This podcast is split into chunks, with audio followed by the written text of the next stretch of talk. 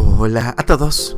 2 de enero y gracias a nuestro devocional Alimento para el Alma, hoy podrán escuchar Ama a tu enemigo.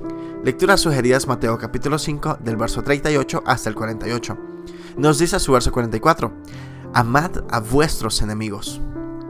Varias veces la traición, el maltrato, la corrupción, la desconsideración me llevaron a mirar como enemigos a determinadas personas.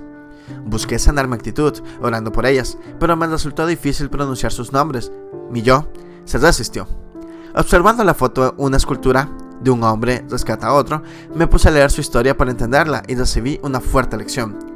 Dirk Willems, fallecido en Asperen, Holanda en el año de 1569, fue un cristiano anabaptista holandés pacifista, que por opinar que los niños no debían ser bautizados hasta que tuvieran conciencia del acto y por predicar que la iglesia debía estar separada del Estado, fue encerrado en una prisión. Logró escapar por un lago congelado, siendo perseguido por un guardia, pero este, por ceder el hielo, cayó a las aguas congeladas.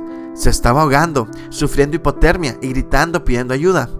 Williams regresó, rescató y salvó la vida a su perseguidor. Esto implicó que los capturaran.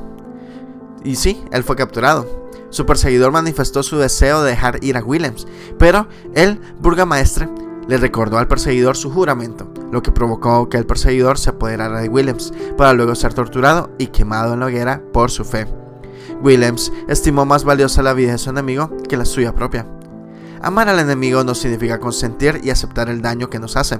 Debemos oponernos al mal y denunciarlo, pero no con odio ni venganza, que nos causan más mal a nosotros que al enemigo torturadores, asesinos, violadores, traficantes de personas.